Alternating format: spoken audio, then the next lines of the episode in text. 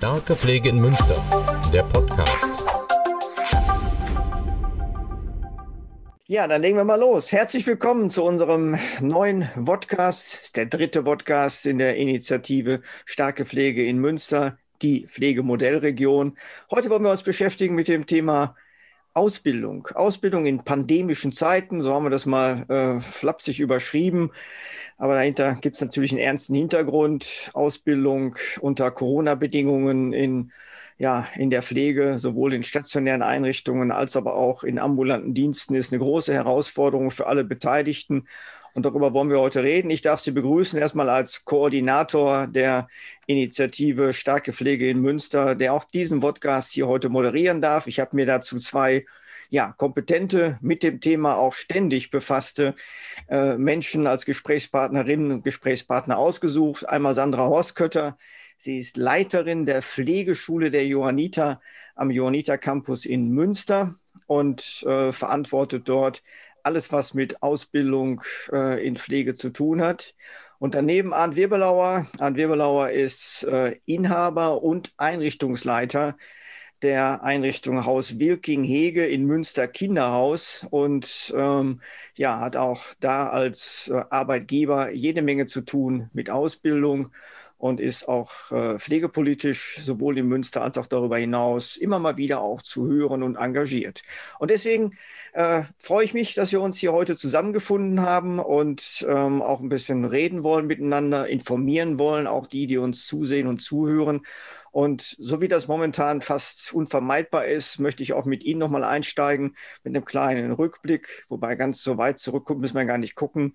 Wie ist das eigentlich mit äh, Ausbildung in Pflegeeinrichtungen unter Corona, Frau Hauskötter. Wie ging das denn eigentlich los? Sie sind seit dem 1.1. mit der Ausbildung auch unter den neuen Rahmenbedingungen, da kommen wir gleich nochmal drauf zu sprechen, schon unterwegs. Äh, wie war das denn, als dann im März der Lockdown kam und die Besuchsregelungen und Kontaktverbote in Kraft traten?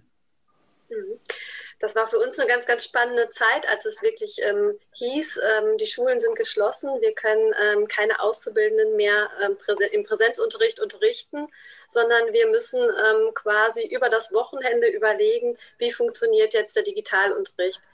Rein theoretisch war Digitalisierung ja immer großes Thema, aber ähm, wir ähm, mussten schon überlegen, wie schaffen wir es jetzt, die Inhalte, die wir eigentlich präsent unterrichten, auch so rüberzubringen, dass die Auszubildenden ähm, auch die Themen zu Hause lernen können. Welche Unterstützungsmöglichkeiten haben wir, hatten wir, welche ähm, Formen haben wir auch zu den Auszubildenden nach Hause zu kommen, über so ein Video zum Beispiel.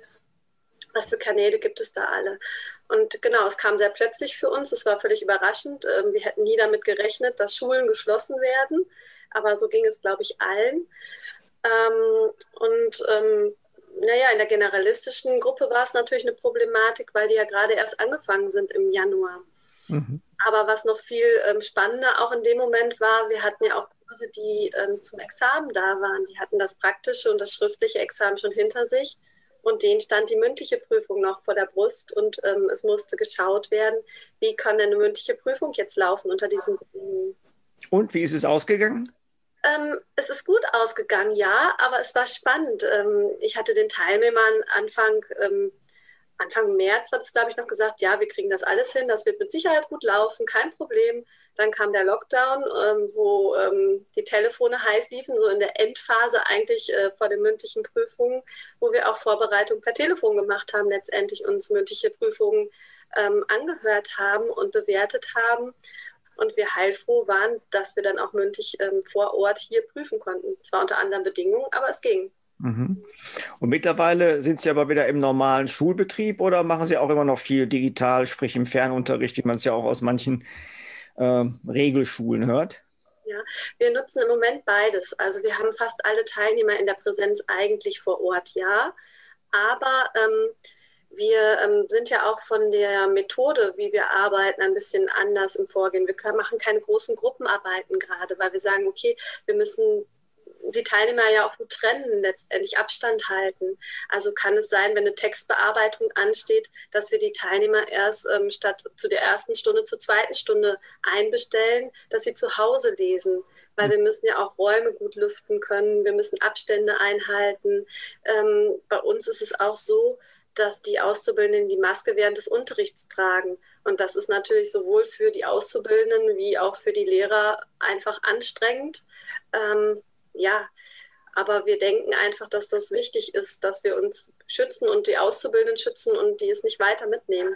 Mhm. Okay. Herr Weberlauer, wie war es denn bei Ihnen? Wie viele Auszubildende haben Sie eigentlich bei Ihnen im Haus? Zum Beginn der Pandemie waren es noch acht. Mittlerweile haben einige abgeschlossen und die neuen sind am Start. Also da äh, war dieses Jahr eine Menge im Gang. Mhm. Vier, vier Leute äh, im Examenskurs und ja, und drei sind wieder nachgerückt. Also das ist eine große, äh, ja, eine große Veränderung ähm, und auch eine große Bereitschaft, äh, in diesem Themenfeld unterwegs zu sein. Mhm. Wir kommen ja vielleicht noch auf das Thema äh, Bewerbersituation. Also da sieht es im Moment gar nicht so übel aus. Ja, das höre ich schon mal gerne, aber da kommen wir gleich nochmal drauf zurück. Aber wie war das denn jetzt bei Ihnen? Die Leute, die im Examen waren, äh, Frau Ausgott hatte gerade gesagt, das war ein ziemliches Bankspiel, die Menschen dann halt eben auch zu den Prüfungen zu kriegen und dann natürlich auch durchzukriegen. Wie war es denn bei Ihnen? Sind die alle durchgekommen?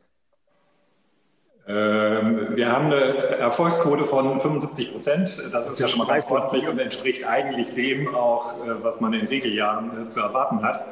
Aber natürlich war das Ganze ähm, unter völlig anderen Vorzeichen äh, in der Durchführung ähm, anzutreffen. Die, es haben sich andere Lerngruppen äh, formiert. Die Lernmethoden, die man vielleicht aus den Vorkursen äh, kannte, mussten ja komplett äh, neu erfunden und probiert werden. Und äh, zu guter Letzt auch praktische Prüfungen am Dummy zu machen anstelle äh, der tatsächlich real lebenden Menschen, die man äh, aus der pflegerischen Alltagspraxis äh, betreut hatte. Das war schon eine, schon eine Riesenumstellung und auch so ein bisschen, ein bisschen befremdlich einfach in den Bereichen Kommunikation, Empathie. das mit einem Dummy umzusetzen, war schon herausfordernd auf jeden Fall. Mhm. Aber ansonsten ähm, glaube ich, äh, geht es ja in der Ausbildung eh darum, Neues, Unbekanntes kennenzulernen und für sich auch zu erproben.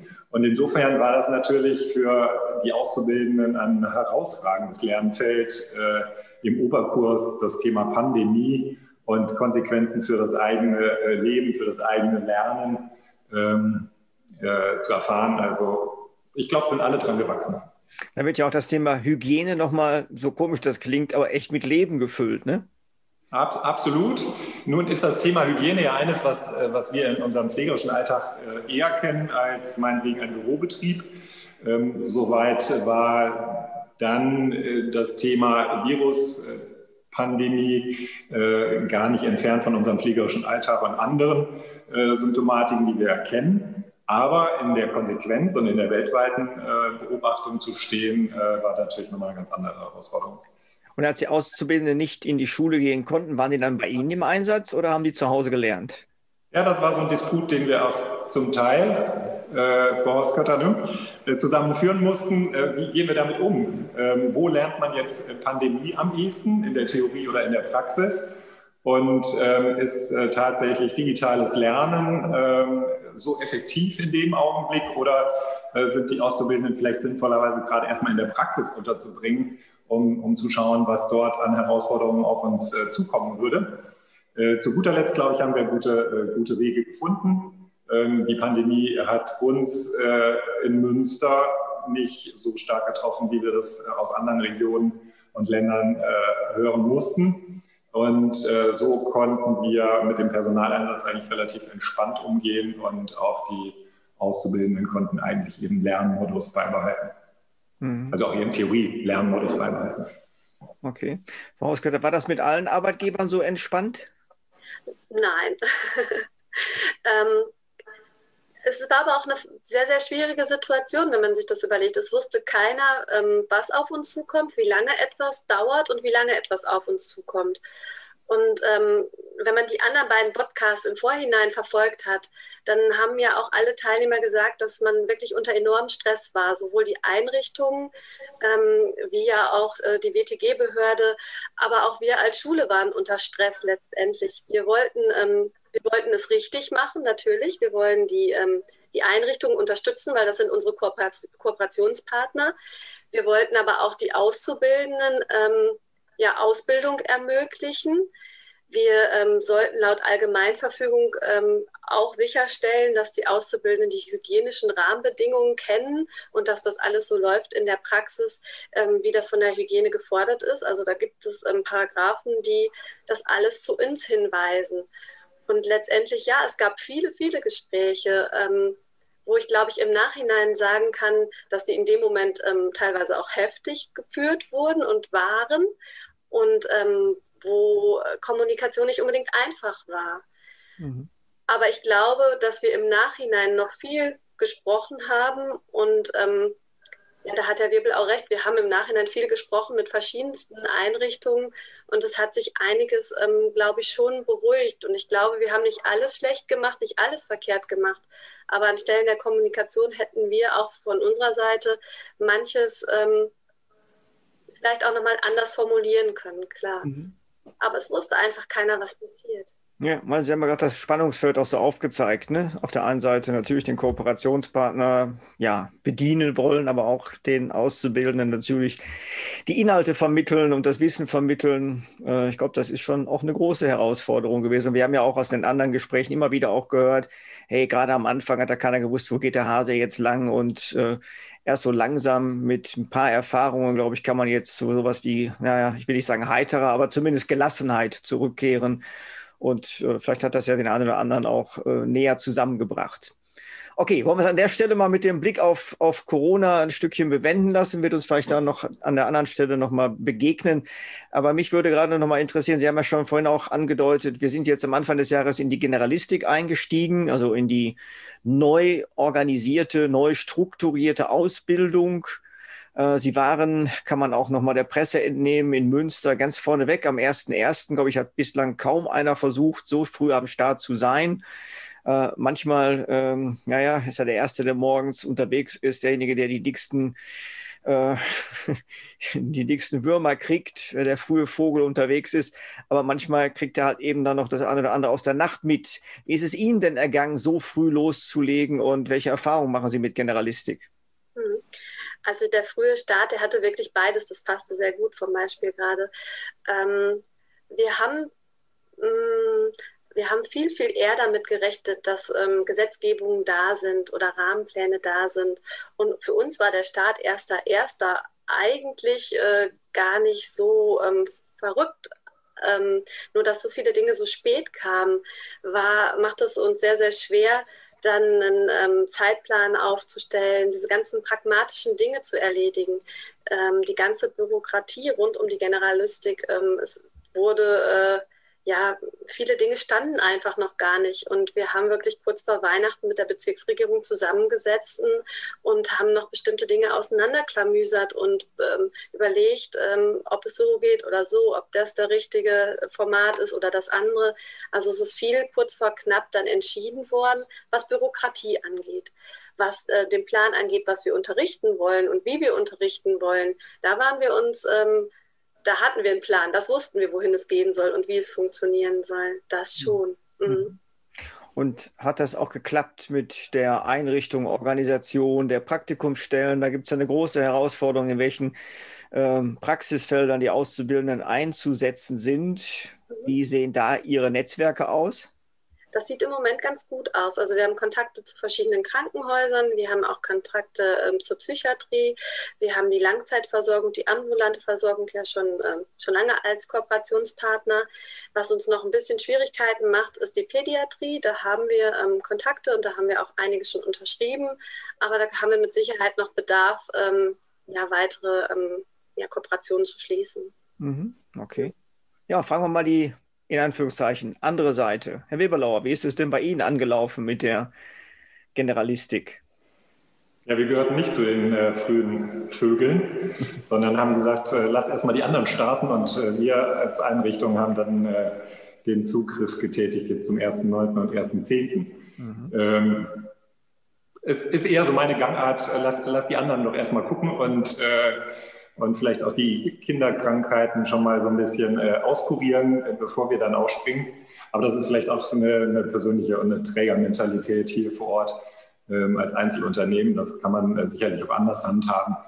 Ähm, kritisch diskutiert äh, haben wir tatsächlich äh, das Phänomen, wer, küm äh, wer kümmert sich um die Praxiseinsätze? Ist es mehr die Praxisstelle selbst oder ist es das Fachseminar? Das äh, wird ja in der Szene auch sehr kontrovers äh, diskutiert. Ich persönlich bin auch da der Meinung, dass die Fäden der Praxiseinsätze bei den Fachseminaren zusammenlaufen sollten. Ähm, so wie man das vielleicht von privaten Universitäten oder sowas kennt, die die Kooperationspartner haben und ihre Absolventen äh, zu äh, Partnern ähm, abdelegieren können. Das äh, finde ich hilfreich, weil sonst ja jedes äh, Unternehmen äh, den Telefonterror bei äh, allen anderen üben muss, um eben an die Einsatzorte ranzukommen. Und wir, also Frau Hospert hat es gerade angesprochen, auch das Thema Pädiatrie ist besonders äh, diffizil, weil es häufig dann über die niedergelassenen äh, Ärzte geht oder ähm, auch über therapeutische Einheiten, die zum Teil auch eben nicht so groß sind wie, wie Kliniken oder andere Verbünde. Äh, da wird es schwierig, dann im, im Drei-Wochen-Rhythmus äh, Praktikanten äh, zu organisieren. Da, glaube ich, wäre es definitiv hilfreich, wenn das zentraler organisiert werden könnte mhm. oder würde. Im Moment ist, obliegt es einfach noch der Verhandlungs- dem Verhandlungsspielraum zwischen Fachseminar und Kooperationspartnern. Ich würde mir das entschiedener und eindeutiger geregelt wissen wollen. Ja. Okay. Wie ist das denn, Frau Oskötter? Ist das nicht angelegt im System, dass Sie quasi die Spinne im Netz sind? Ja, wir sind die Spinne im Netz, die nachher alles kontrollieren soll und alle Fäden ähm, spinnen soll. Ja, ähm, wir haben das unterschiedlich mit unseren Kooperationspartnern. Einige machen das selber, also die organisieren die Praxiseinsätze selber für ihre Auszubildenden. Für viele Einrichtungen übernehmen wir das aber auch und da haben wir dann auch die Kooperationen zu den, ähm, zu den anderen Einsätzen. Also wir haben beides gerade. Das heißt, je nach Teilnehmer erfahren die das dann auch ganz anders, dass sie von der Schule an die Hand genommen werden und koordiniert werden und andere dann wiederum von ihrer Einsatzstelle, von ihrer Haupteinsatzstelle. Mhm, genau, so ist das. Okay. Okay, okay. Und das war auch so gewollt? Mm, ich überlege gerade. Ähm, vom Prinzip, der Gesetzgeber ähm, schreibt es ja der Praxis zu, dass die sich kümmern soll. Ähm, viele Einrichtungen haben nachgefragt, ähm, ob wir es übernehmen können. Und ähm, wir schreiben ja auch diesen praktischen Ausbildungsplan für die ähm, Einrichtungen dann auch und die entsprechenden Auszubildenden, sodass sich das ich glaube, ein Drittel äh, macht es selber und für zwei Drittel übernehmen wir es. Okay, ja, das ist doch mal eine Ansage. Okay, Herr Weberlauer, Sie haben es ja vorhin schon angesprochen, äh, die aktuelle Nachfragesituation. Ich habe äh, gerade nochmal nachgeschlagen. Wir haben momentan äh, in vielen, vielen Ausbildungsberufen aktuell offene Stellen, sprich, ähm, da können Ausbildungsplätze nicht besetzt werden. Wie sieht es denn bei Ihnen aus äh, in Ihrer Einrichtung? Sind da alle Ausbildungsplätze belegt, besetzt? Und wie ist es mit der Nachfrage nach weiteren? Ja, also, ähm, seit die Altenpflegeumlage installiert worden war, ging man davon aus, dass ungefähr auf drei Vollzeitstellen, auf, äh, Entschuldigung, drei Auszubildende auf äh, 24 Vollzeitstellen kommen. Also sprich eine Vollzeitstelle, acht Vollzeitstellen, ein Auszubildender. Ähm, das äh, werden alle Praxisstellen äh, bestätigen. Das hat sich äh, in der Zukunft dann ganz anders erwiesen. Ähm, in unserer Einrichtung, wie gesagt, sieben bis vielleicht neun Auszubildende. Das ist eine ganz andere Quote, als man das im Vorfeld rein rechnerisch erwartet hätte. Ähm, diese Quoten können wir auch meistens erfüllen. Und ich bin auch erstaunt, dass mit dem Eintritt der Generalistik das bisher noch nicht zu einem totalen Einbruch geführt hat. Weil es war ja gar nicht klar, wie sich äh, zukünftig dann die Bewerber äh, verteilen würden, ob sie dann doch vielleicht tendenziell bei der Chance äh, auch als Pflegefachmann, als Pflegefachfrau auch sich klinisch anzudocken, ähm, vielleicht eher dann in diesen Bereichen orientieren würden. Aber so wie es bislang aussieht und vielleicht profitieren wir dann noch so ein bisschen aus der Tradition, heraus äh, sind durchaus die Bewerberzahlen für die Altenpflege nach meiner Beobachtung noch gut. Mhm. Also Nichtsdestotrotz ist das ja ein weites Feld. Wir, wir reden ja äh, schon seit langem darüber, in welcher Qualität möchten wir denn Auszubildende gewinnen, mit, welchem, mit welcher Sozialisationserfahrung, in, in welchen Altersstufen, äh, mit welchem Schulabschluss, vielleicht sogar mit äh, Quereinstiegen aus einem anderen Lehrberuf, aus einem Studium oder einem abgebrochenen äh, akademischen äh, Werdegang, gegebenenfalls Quereinstieg aus der Familienphase, ähm, gegebenenfalls eine völlige Umorientierung äh, in der vierten oder fünften Lebensdekade, äh, dass man sagt, mein ursprünglicher Beruf war mir dann doch jetzt, wenn ich mich äh, um eine Wiederrückkehr bemühe, zu trocken oder mit der Erfahrung jetzt aus der Familienphase beispielsweise hat sich mein Anspruch auch für ein gesellschaftliches Miteinander verändert und ich gucke mich jetzt mal im Bereich Pflege um. Ähm, da müssen wir jetzt einfach mal gucken, ob wir tatsächlich diese Gruppierungen auch erreichen. Ja, da, da, würde ich gleich gerne mit Ihnen noch mal ein bisschen tiefer einsteigen, auch was Sie da für Ideen haben oder was es da für Vorstellungen gibt. Weil ich glaube, das ist eine große Herausforderung angesichts dessen, dass wir in der nächsten Zeit eben mehr Personal benötigen werden, sowohl was die Hilfskräfte als auch die Fachkräfte anbelangt. Aber ich würde gerne noch mal kurz äh, zu der ursprünglich von, der, von mir gerade gestellten Frage zurückkommen mit Blick auf Frau Horskötter, weil ich weiß, dass die Pflegeschule der Johanniter sehr ambitioniert unterwegs ist. Ich glaube, mehrere Starttermine im Jahr hat. Und da muss man ja schon ordentlich was dann auf den Markt bringen oder beziehungsweise vom Markt holen, äh, um die Kurse immer voll zu kriegen. Wie läuft es denn gerade bei Ihnen, was die Nachfrage anbelangt? Also der also, erste Kurs im Januar, der wurde ja. der erste Kurs im Januar wurde extrem gut nachgefragt. Ähm, erst hieß es ja, es dürfen 20 Teilnehmer starten, dann wurde er nochmal hochgesetzt auf 25 und ähm, mit Genehmigung der Bezirksregierung durften 27 starten. Die ganzen 27 Teilnehmer sind nicht mehr alle da, das stimmt, aber ähm, es gab eine sehr, sehr große Nachfrage, gerade für diesen Januarkurs. Und das war auch wirklich ein sehr, sehr starker Kurs von den Qualifikationen her. Im August und Oktober sind wir auch gut gestartet. Also jetzt im Oktober sind nochmal 20 Teilnehmer gestartet. Mhm. Ähm, für den nächsten Januarkurs, ähm, da könnten wir auf jeden Fall noch aufnehmen. Da hätten wir noch Plätze frei und ähm, da würden wir gerne noch Auszubildende nehmen, auf jeden Fall. Haben, Aber ja, dreimal im Jahr ist viel. Haben, ja, genau. Haben Sie auch Auszubildende angetroffen, die gesagt haben, ich komme jetzt, weil äh, mir Corona nochmal gezeigt hat, wie wichtig Pflege ist? Hat es das gegeben? Wir sind ja im Januar gestartet und dann erst wieder im August. Ja. Ähm, wir hatten Gott sei Dank nicht diese Problematik ähm, mit dem Start im April, wo es ja direkt mit digitalen Unterricht losging. Ähm, nee, wegen Corona ist so jetzt keiner gestartet. Das ja. war nicht Thema im, im Vorstellungsgespräch. Ja, okay. Ja, weil da gab es ja einige Spekulationen darüber, dass jetzt auch Menschen in die Pflege gehen, weil das ja so ein systemrelevanter Beruf ist. Mhm. Aber ich glaube, äh, naja, da müssen wir noch mal ein bisschen abwarten, wie sich da die Motivationen entwickeln. Okay, ich würde gerne, ja, äh, Herr Weberlauer, Sie haben es gerade schon mal angedeutet. Ähm, wir haben ja eigentlich so den klassischen Zugang immer über die, die Schulausbildung oder die, die, ja, über die grundständische Schule ähm, und dann halt eben als junge Leute in die Ausbildung zu gehen. Aber wir haben mittlerweile doch viele, viele unterschiedliche Zugänge in Ausbildung. Und äh, wie erleben Sie da das System? Ist das ausreichend flexibel oder brauchen wir da in Zukunft nochmal äh, neue Ideen, neue Modelle, neue Zugänge, Herr Weberlauer? Ja, äh, im System wurde Flexibilität ja häufig abgebildet über eine Akademisierung beispielsweise und durch eine Hervorhebung der Durchlässigkeit des Bildungssystems.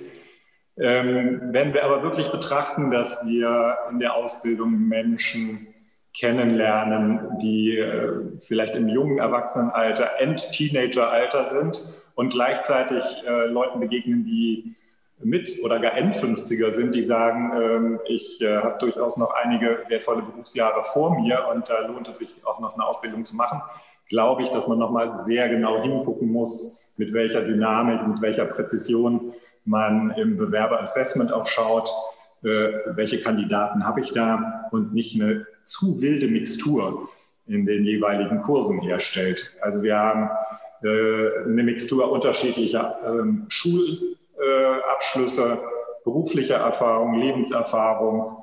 Äh, wir haben ganz internationale äh, Kurszusammensetzungen und äh, also aus der Praxis gesprochen Auszubildende und Mitarbeiter.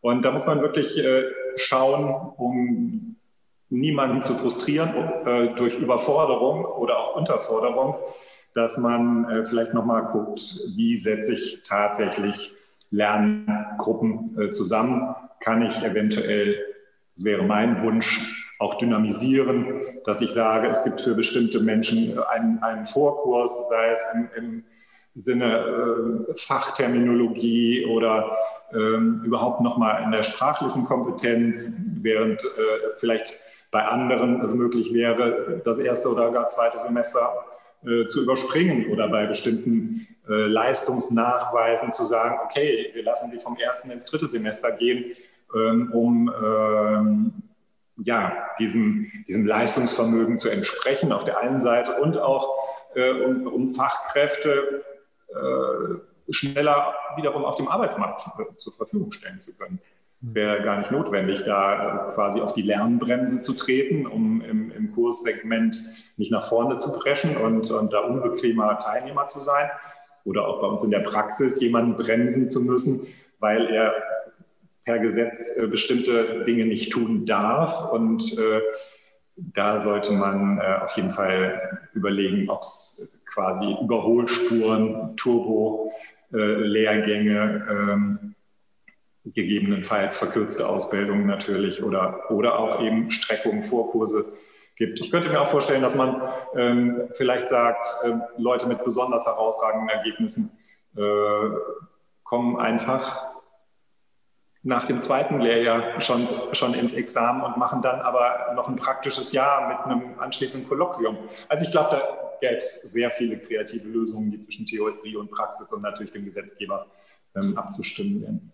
Mhm. Also mehr Bienendifferenzierung, da wirklich genauer hinzugucken, wie, welche Lernvoraussetzungen, Startvoraussetzungen haben die Leute, brauchen die mhm. nochmal eine Vorbereitung für eine Ausbildung, sei es sprachlich, sei es vielleicht aber auch von ihrem Lebensrhythmus her oder halt eben aber auch eine Beschleunigung, schneller durchzukommen, auch mal das eine oder andere ja, Semester überspringen können um dann vielleicht aber anschließend, äh, vielleicht aber dann schon mit einer Examinierung, aber in den Berufsalltag nochmal besonders begleitet und beobachtet reinzugehen. Ja, Frau Horstkötter, wenn Sie das so hören und Sie sind jetzt gerade dabei, die Kurse zusammenzubringen, was denken Sie davon? Was halten Sie davon?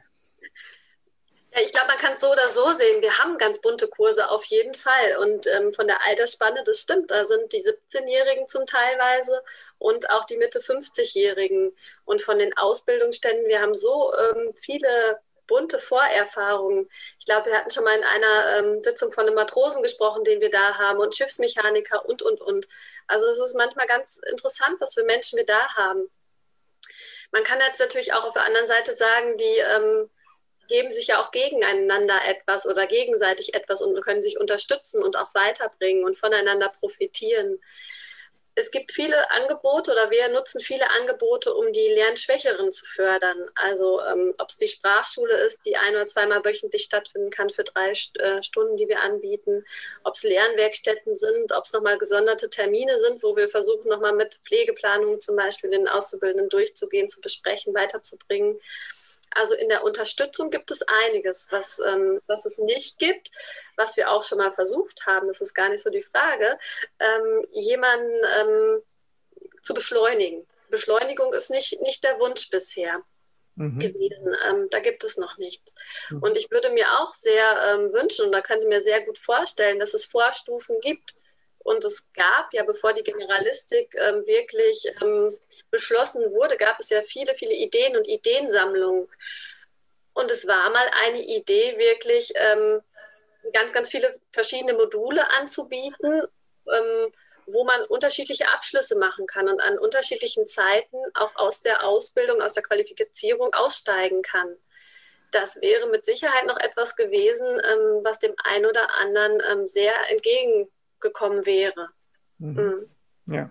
Und was bei diesen niederschwelligeren Dingen immer noch eine Problematik ist, also wir haben ja lange den Altenpflegehelfer ausgebildet. Und ähm, für uns war es eine Problematik, dass der, Aus, ähm, der Altenpflegehelfer, der ja auch ähm, wichtig ist, aber oder auch einen Zugang hätte nachher in die dreijährige Ausbildung, aber derjenige bekommt keine, ähm, kein Geld, der bekommt keine Ausbildungsvergütung. Also wer geht dann und wer will dann in diese Qualifizierung für das eine Jahr hineingehen?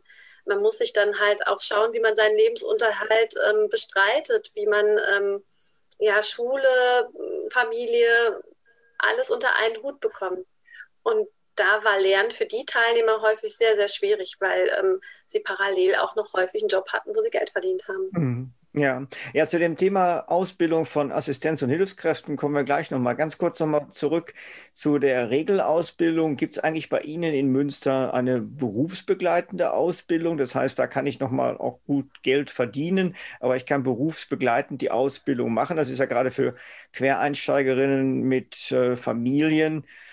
Äh, Verantwortung eine wichtige Frage, die einfach Geld verdienen müssen, um eine Familie zu finanzieren. Gibt es das in Münster? Herr Weberlauer, Sie nicken.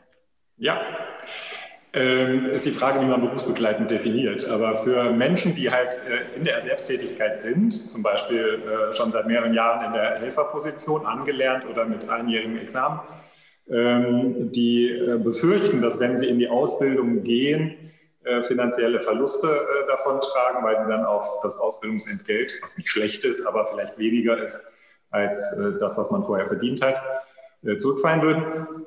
Für die gibt es äh, unterschiedliche äh, Finanzierungsformen durch öffentliche Gelder, wie zum Beispiel ähm, die Bundesagentur für Arbeit, die den Bildungsgutschein ähm, ausstellt und quasi Umschulungen finanziert. Das heißt, man wird vom Ausbildungsbetrieb weiter auf mindestens der Höhe des Entgeltes finanziert, was man vorher finanziert, verdient hat und bekommt als Unternehmen eine Erstattung durch die Bundesagentur. Der dann Auszubildende ist freigestellt von seiner äh, beruflichen und arbeitsvertraglichen Verpflichtung, geht komplett als Auszubildender in die Ausbildung und wird im Betrieb nur zu den tatsächlichen Pflichtpraxiseinsätzen im Betrieb gesehen, bis zum Abschluss der Ausbildung. Also es ist, man, man erkennt schon, dass, äh, dass der Bund die Bedarfslage äh, erkannt hat und baut zum Teil wirklich goldene Brücken, um in diesem Beruf äh, aufsteigen zu können. Das Handicap an der Geschichte ist aber dennoch, wenn ich als Unternehmen den Helfer in eine Fachkraftausbildung schicke, fehlt er mir ja zunächst einmal schlicht und ergreifend als Mitarbeiter. Ja, so dass ähm, das, das Upgrade sozusagen äh, wunderbar ist für alle Beteiligten. Äh, schöner wäre es natürlich auch, wenn gleichzeitig äh, nachschieben würde, der vielleicht äh, ungelernte oder einjährig examinierte. Und wie Frau Hoskötter sagte, ist ja jetzt gerade das Problem, wo nehmen wir diese einjährige Ausbildung her oder wie wird sie dauerhaft vielleicht äh, im Vergleich zur dreijährigen Ausbildung äh, dastehen, was die Finanzierung angeht. Ja, es ist ja auch ein drängendes Thema, wenn man das nochmal ernst nimmt. Wir haben im Augenblick ja das sogenannte Rotgang-Gutachten, was veröffentlicht worden ist, äh, was jetzt auch dazu führen soll, dass es eine ja, Roadmap zur äh, ja, Reform der Pflegeversicherung gibt, aber eben auch eine bessere Ausstattung äh, der Pflegeeinrichtungen mit Personal. Ein erster Zwischenschritt soll sein, ab dem 1.1. Ähm, schon 20.000 neue Pflegehilfskräfte und Assistenzkräfte in die Einrichtungen zu bringen. Einmal mal vom Arbeitsmarkt weg, ob man die am Arbeitsmarkt zurzeit überhaupt kriegen kann. Aber wie sollen die denn qualifiziert werden, wenn es zurzeit keine Ausbildungen gibt oder keine lukrativen, interessanten Ausbildungen gibt für Assistenz- und Hilfskräfte, Frau Horstkötter? Das ist eine gute Frage. Das ist immer noch offen. Letztendlich ähm, soll es ja die Pflegeassistenzausbildung geben. Das hat uns ähm, unser Minister Laumann ja auch am 1. oder am, im Januar nochmal ähm, berichtet, als er da war, um die Generalisten ähm, zu begrüßen, dass das in Planung ist. Ich denke mal, Corona hat ihm da auch einen Strich durch die Rechnung gemacht, vielleicht. Ähm, zumindest gibt es für uns noch keine ähm, klare ähm, Regelung, wie diese vielleicht zwei Jahre denn dann ähm, ablaufen sollen oder was da passieren soll. Es gibt noch keinen Rahmenlehrplan zum Beispiel. Mhm. Das heißt also, die generalistische Assistenz- und Hilfskräfteausbildung müsste unbedingt vom Land Nordrhein-Westfalen jetzt auf den Weg gebracht werden, damit Sie aktiv werden können, um den Nachwuchs dann überhaupt auch zu kriegen. Herr Weberlau, wie stellen Sie sich das denn dann vor mit den 20.000? Ich weiß nicht, wie viel würden bei Ihnen jetzt rein rechnerisch dann äh, gewonnen werden dürfen? Das ist im Zweifelsfall eine Stelle für die Einrichtung. Ähm, das ist jetzt nicht so riesig viel. Wir hatten das ja vor einiger Zeit schon mal durch die Pflegestärkung, dass das Thema Fachkräfte, zusätzliche Fachkräfte für die Einrichtung ähm, diskutiert wurde. Zum Teil waren es Neueinstellungen, zum Teil waren es Definanzierung äh, bereits vorhandener Kräfte, ähm, sodass wir nicht äh, davon ausgehen dürfen, 20.000 neue Vollzeitstellen heißt, wir brauchen 20.000 neue Köpfe.